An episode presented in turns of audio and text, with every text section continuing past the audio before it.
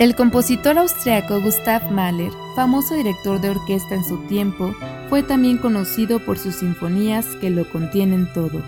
Su vida, llena de pasajes profundamente dolorosos, donde la sombra de la muerte estuvo siempre presente, fue la semilla que germinó en monumentales obras sinfónicas.